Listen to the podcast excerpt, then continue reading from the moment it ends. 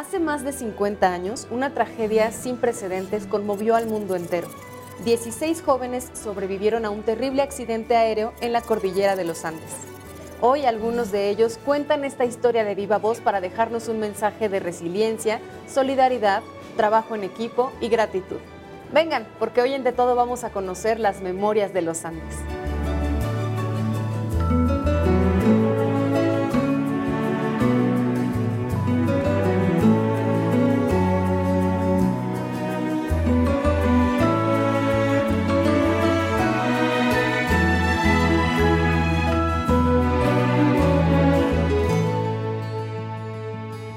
Cuando escuchamos sobre esta historia, normalmente imaginamos una sola historia.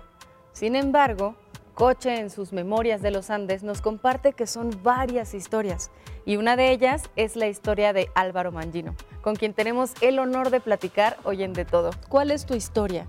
¿Cómo, ¿cómo llegas a esto? Hay 16 historias diferentes. Cada uno tiene su propia historia para contar y cada uno la vivió a su manera y la resolvió a su manera por más que fue, a través de un gran equipo que formamos juntos, con un gran emprendimiento que fue planificar cómo salir de aquel lugar y volver a nuestros seres queridos, que era el motivo que teníamos para, hacerlo. Y bueno, y así fue como, como fuimos creciendo en ese espacio de, 72 días, fuimos creciendo nuestra amistad, nuestro cariño, nuestro amor, fuimos fortaleciendo eh, nuestro ser, fuimos administrando los recursos que teníamos, este, fuimos buscando cómo quebrar los tabúes de las cosas que tuvimos que hacer, cómo conseguimos controlar la presión que teníamos de, cuerpo, alma y mente, que era muy difícil, un día a día, donde tú tenías que despertarte un día para, vivirlo y al día siguiente tenías que a vuelta forzarte, levantarte, pelear por lo que estabas haciendo y no bajonearte, porque lo que no queríamos era eso, queríamos un equipo fuerte y creyéramos en lo que estábamos haciendo. Cada día que nos despertábamos, el compromiso que teníamos con nosotros mismos, con el equipo, era levantarnos con mentalidad positiva, vamos arriba, vamos a ver qué hacemos hoy. No teníamos muchas cosas para hacer, porque la verdad es que hicimos algunas expediciones, eh, empezamos a tomar el conocimiento de cómo salir de aquel lugar, y todo eso nos fue ayudando a, ir formando un equipo sumamente fuerte, pero sumamente fuerte de cuerpo, alma y mente. Imagínate, yo estuve 72 días con la pierna quebrada, sin poder caminar, y yo creía igual que me iba a salvar, porque mis compañeros me lo transmitían, yo sentía eso. Y esa era la fortaleza que tenía cada mañana cuando me levantaba. ¿En qué pensabas? En mi, novia. En tu novia, que ahora es su esposa. Exactamente. Éramos novios desde antes del accidente y, la parte íntima de cada uno de nosotros fue, fue algo muy personalizado. O sea, yo hablaba con ella todas las noches y de repente había otro sobreviviente que no que sufría porque estaba pensando en la familia. Yo me sostuve con la familia. Para mí la familia fue muy importante y era el objetivo que tenía. Y eso me ayudó a tener la fortaleza suficiente para poder ir luchando día por día. El, viaje era una invitación de los jugadores de rugby de All Christians, ¿ah? de un club de rugby que iba a jugar rugby con, un cuadro de Chile que eran los All Boys. Había que llenarlo el avión. Y bueno, y ahí fueron invitando gente para, poder llenar el vuelo y como tratar un charter y irnos de viaje a, Chile. Chile estaba muy barato, era la época de Allende, era entusiasmante, ya lo habían hecho el año anterior y había sido un viaje divino. Entonces se repitió el viaje no con todas las mismas personas, invitaron a otros como me invitaron a mí.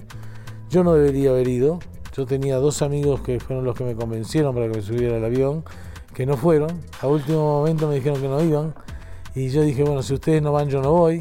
Pero el capitán del equipo que sí me conocía me llamó y me convenció para que fuera. Yo no debería haber estado en ese avión. Y al final acepté y fui. ¿Te tocaba estar ahí? Me tocaba estar ahí.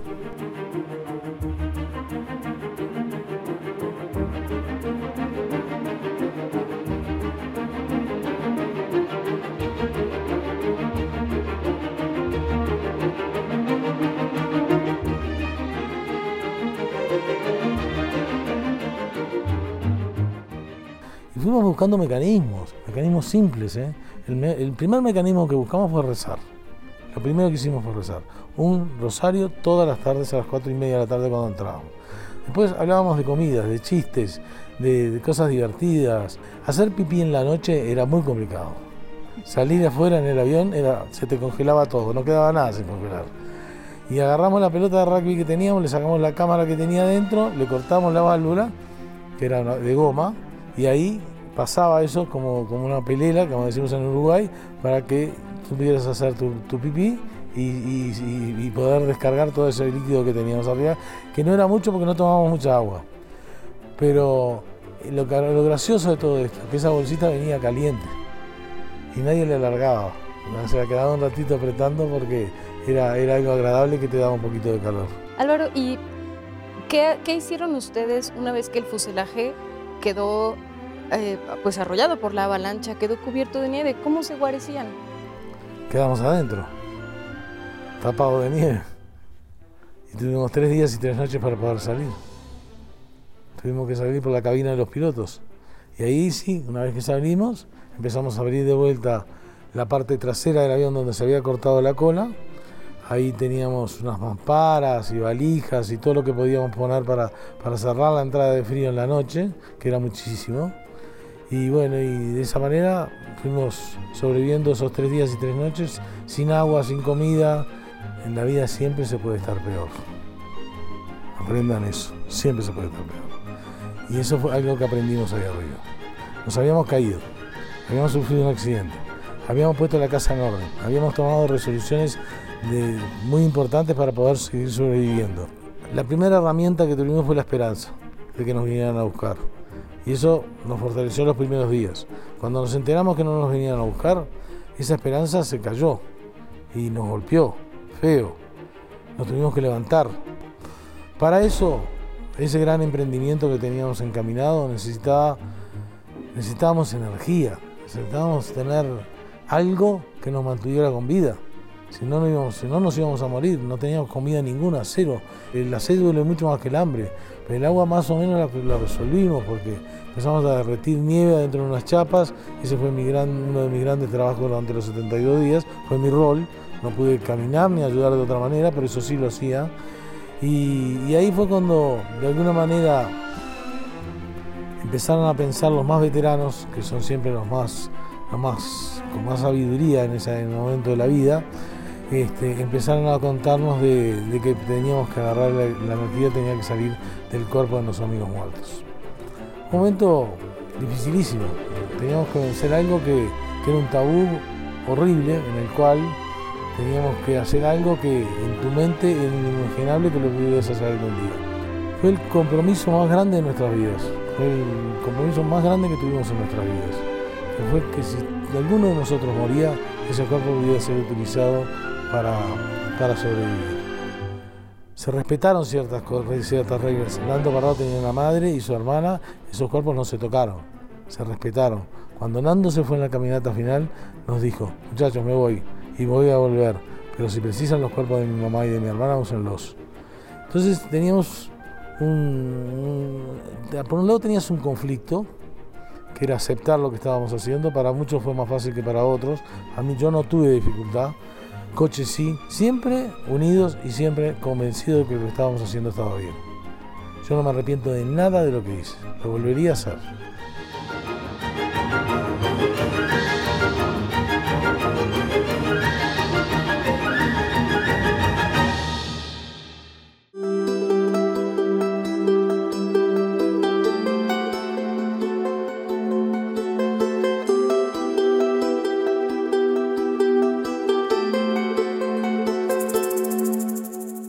Coche siempre decíamos que por qué y para qué nos había pasado lo que nos pasó. Porque te caíste en, el avión, después te entró una, avalancha en el medio de la, montaña, mató ocho personas que estaban en perfectas condiciones. Te hizo dudar hasta de la, realidad de Dios, porque decís, ¿qué hice yo para merecerme todo lo que me está pasando?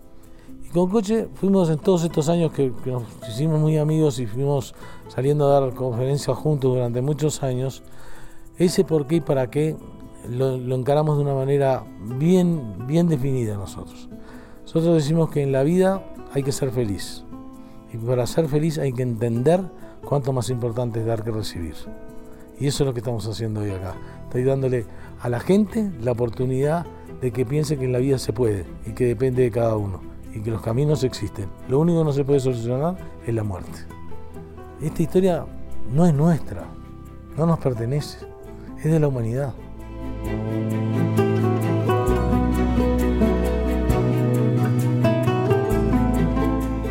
Nos acompaña Margarita, esposa de Álvaro Mangino. Margarita, a mí me, me, gusta mucho escuchar esta historia de amor porque creo que sí es una fuerza poderosa que además nos motiva a muchas otras cosas positivas en el mundo. Entonces, platícanos cómo viviste tú este suceso, estos 72 días de incertidumbre, y qué fue lo que mantuvo en ti la fe y la esperanza. Bueno, este, a ver, eh, acordate que en aquella época no había ni, celulares, ni teléfonos, ni nada. Álvaro se fue un jueves 12 y para mí él estaba en Chile. Yo me había ido a Punta del Este con unas amigas mías, de las cuales una, era novia de, uno de los que estaba en, los Andes. Y nos habíamos ido a pasar el fin de semana largo, igual que ellos se habían ido a Chile. Y cuando vienen y nos dicen del, el viernes de que parecía que se había caído un avión en la cordillera, dijimos, no, los chicos ya están allá pero algo raro nos quedó adentro. Yo me acuerdo que me fui al hotel con mis amigas a dormir y, esa noche lo vi a Álvaro toda la noche revolcándose por la nieve, daba vueltas en la nieve, daba vueltas en la nieve. a las 5 de la mañana me golpean la puerta del cuarto y cuando abro la puerta veo la cara de mi hermana y le digo, eran, eran, eran, eran, eran ellos. Que papá es piloto, era piloto, y el domingo me, agarra así de salto de cama, los dos nomás, por el jardín y me dice, tengo, tengo algo que decirte. Yo digo, bueno, papá, a ver. Y claro, él con su mente racional y de piloto me enumeró una cantidad de razones por las cuales Álvaro no podía estar vivo. Yo caminaba con él por el jardín y escuchaba escuchaba escuchaba. Entonces cuando para me dice, eh, ¿me entendiste? Me dice. Digo, papá, entiendo todo lo que me decís, pero acá adentro sé que Álvaro está vivo, le digo, yo sé que está vivo, yo no lo siento muerto. Y así fue con mi suegra. Yo me iba todos los días a lo de mi suegra y en la casa de ellos caía la gente a visitarnos, que después nos enteramos que era como que venían a un velorio. Pero nosotros hablábamos de Álvaro vivo. Ay, pobre, tendrá frío, ay, pobre, le dolerá algo, decía mi suegra. Y los amigos de mi, mi suegro salían despavoridos, pues decían, eh, están locas, decían. Y una cosa muy, muy impresionante, la unión que hay de las madres con, con sus hijos. Las madres tienen un hilo que une, un hilo invisible que las une con sus hijos, que es muy fuerte. Mi suegra estaba absolutamente convencida y no había quien le dijera que su hijo estaba muerto. De la misma manera, hubieron otras madres con las cuales nos juntábamos que el 29 de octubre dijeron, mi hijo se murió. Y fueron los que se murieron en la avalancha. Hubo muchas de esas conexiones muy fuertes, muy fuertes. Y bueno, y así fue pasando. 72 días, como ustedes dijeron, es mucho tiempo, mucho tiempo. Al principio eh, nos juntábamos todo el tiempo con mis amigas, que eran Laurita, la mujer de Roberto Canesa, Soledad, para, darnos fuerza entre nosotros y, juntarnos para ver qué noticias había. Mientras lo buscaran en la Fuerza Aérea, bueno, sabíamos que no encontraban nada. Tampoco sabíamos que buscaban cadáveres, buscaban un avión caído en la montaña. Nosotros buscábamos seres vivos. Me acuerdo que el 21 de diciembre, ahí tengo mareado, no sé si fue el 20 o el 21, tendría que mirar qué día fue que cayó, el día que aparecieron ellos. Le digo a mi amiga, me voy, me voy. Ya viene la Navidad, ya hace mucho tiempo, me voy a tener que ir a saber la idea de que, de que se murió. Entonces lo llamo a mi suegro y le digo, ¿te vas para Punta del Este? Me dice, sí, mi querida, te llevo. Bueno, salimos él y yo para Punta del Este, mi suegra ya estaba allá, mis padres también. Cuando llego a casa había un ambiente, pero rarísimo. Yo decía, ¿pero qué pasa en esta casa? Mi hermana corría y yo digo, pero acá pasa algo. Entonces me puse a escuchar de la puerta y en un momento escucho a mi hermana, parece que aparecieron Roberto y Nando. ¿Cómo? Le digo yo. parece que aparecieron dos. Entonces llamé a mis suegros y le digo, mi suegra se llamaba María Luisa. Le digo, María Luisa, nos vamos en el primer avión que sale. Llegamos al aeropuerto con mamá, con mis suegros, con todo. Y alguien pasó una lista de seis más vivos que fue truchada, fue, no, era. Y ahí mi amiga, la novia de, el novio de ella era Gustavo Nicolich, que era mi primo, dijeron Gustavo Nicolich en vez de Gustavo Servino. mi amiga se fue a comprar el, el, pasaje con la madre, con mis tíos, con todo. Salimos rumbo a San Fernando, que era donde ellos estaban recién rescatados, por entre la cordillera. Y entramos a un lugar grandote estaba como un pedestal y estaba el padre de Roy Harley con la lista. La lista era un papel. Y cuando nos acercamos, Roy le hace así, le da la, la hoja a mi, a mi suegro. La mano de mi suegro era así. Yo no sé cuántos segundos tardó en enfocar esta hoja, pero no había forma. Cuando de repente pega el grito, está vivo, vieja, carajo. Perdón que digo la mala palabra. Nos tiramos al suelo abrazados a llorar y a llorar y a llorar. Pero entre el rabillo de mi ojo estaba mi amiga que lloraba en el cuarto acá. Me tuve que levantar, abrazarla a ella y a llorar con ella por lo que le estaba pasando a ella. Y de ahí nos llevaron al hospital. Álvaro y Coche y la primera tanda hacía poquitas horas que estaban rescatados.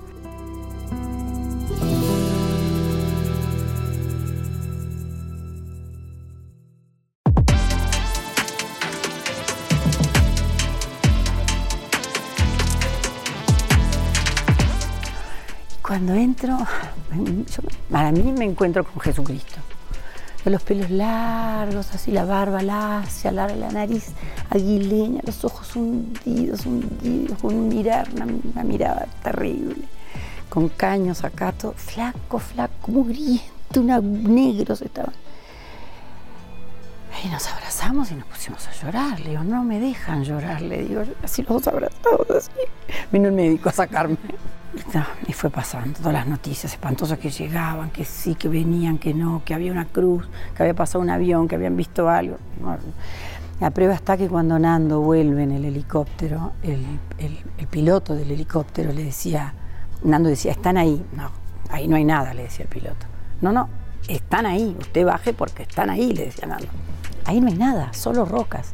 Usted baje y el piloto a no sé qué cuántos pocos metros recién logra ver, distinguir que eran ellos. O sea, nunca los iban a encontrar. Nunca los iban a encontrar. Si no salen ellos por sus propios medios, nunca no los lo hubieran logrado. Uf, esta historia fue muy dura, porque como te digo, Álvaro volvió, pero, pero en Carrasco y en, y en muchos lados, porque no es solo Carrasco, se había muerto mucha gente. Teníamos que vernos, Uruguay es muy chiquito. Entonces yo tenía que estar con mi amiga, que se le había muerto el novio, que era mi primo, que la hermana era mi prima. Era, muy, muy respetuoso fue. No, no hicimos ni, ni grandes alardes, ni festejamos, ni, ni, nada que lastimara al otro. El, el, el, lugar del otro se respetó mucho. Y eso mismo hizo que, que toda la comunidad nos respetara.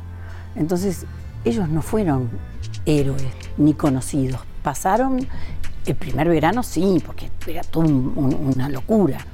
Pero después ellos mismos se fueron haciendo sus vidas y, y, del tema no lo hablaban. Yo para que Álvaro me contara algo, yo sabía más por mí.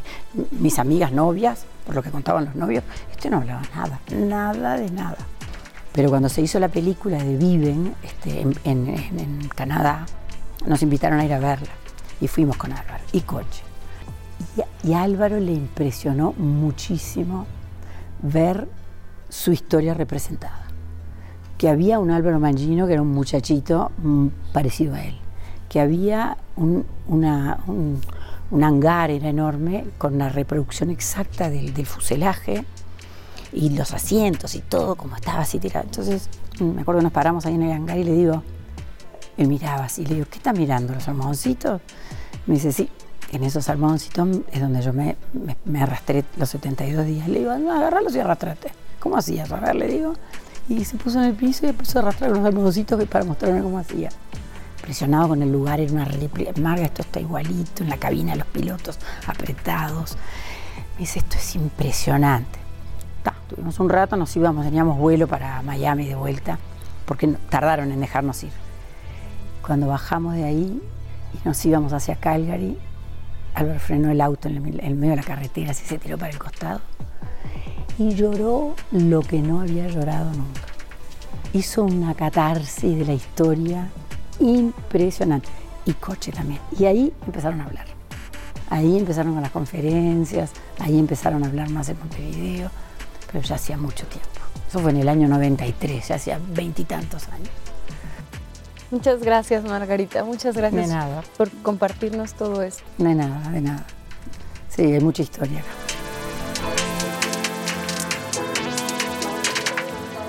Ahora está con nosotros Vinicio López Terrones, que es el editor de Memorias de los Andes aquí en México. Una, una labor impresionante porque déjenme platicarles que Vinicio no es editor. Entonces yo creo que la gente se está preguntando lo mismo que yo, Vinicio. ¿Cómo te involucraste con esta historia? Con la historia me involucré desde que tenía yo 10 años, en 1974, cuando sale el primer libro eh, de la historia, recién sucedido eh, dos años después. Yo tenía 10 años y bueno, eh, mi madre me pone el libro en las manos y me dice que era un libro importante. Entonces bueno, me- desde ese momento la historia como a millones de personas me cautiva y bueno, pues eh, se convierte en una pasión para mí que, que fui siguiendo a través de los años, a través de, de la vida pude hacer una bonita amistad con José Luis Coche Inciarte y con Álvaro Mangino. Y en 2017 se da la oportunidad de editar el libro, José Luis eh, edita su libro Memorias de los Andes en Uruguay y en Argentina, el libro se convierte en un bestseller y la visión de José Luis siempre fue que el mensaje que había en la historia, pero más allá de los hechos dramáticos y, y- y trágicos que hubo ahí, es que eh, más personas en el mundo pudieran conocer acerca de los valores que había en esta historia. Entonces, bueno, platicando con José Luis acerca del éxito que había habido en estos países, nos dimos a la tarea de editarlo con la intención de que más gente en México pueda conocer no solamente la historia, sino los valores que hay ahí. ¿Y qué implicó para ti editar el libro? Para empezar, un conocimiento profundo de la historia y de sus protagonistas, que en este caso nos comentas, Coche, Álvaro, el resto del equipo. Pues eh, implicó un gran trabajo en equipo de muchas personas. Eh, hay, un trabajo importante de, profesional, de profesionales que trabajaron conmigo. Afortunadamente tuve la, la fortuna de contar con algunos amigos eh, que pudieron apoyarme tanto en la en, en los textos, en el diseño del, del libro, en adiciones que se le hicieron al libro. Eh, es una edición especial, es una edición conmemorativa para México, conmemorativa del 50 aniversario del accidente que se cumplió ahora en el 22 de diciembre de, de 2022. Y tiene una serie de adiciones que implicaron un gran trabajo en equipo, pero eh, por otro lado una experiencia muy bonita, donde bueno, pues tal como lo dice en sus páginas José Luis, el trabajo en equipo es lo que puede sacar adelante proyectos brillantes. En el caso de ellos, el proyecto más importante que fue eh, regresar a, la a los afectos de su familia y en mi caso, bueno, pues eh, seguir adelante con una pasión y poder eh, eh, construir algo positivo para, para este, compartir con, con el público. Muchísimas gracias, Vinicio. Gracias a ti, Alexia, gracias a todos. Espero que hayan disfrutado este capítulo tanto como nosotros. Sin duda alguna nos deja reflexión y un gran sabor de boca para poder enfrentar los obstáculos que la vida nos ponga. Recuerden comentarnos en redes sociales y escucharnos a través de Radio IPN en el 95.7 de FM. Soy Alexia, nos vemos la próxima.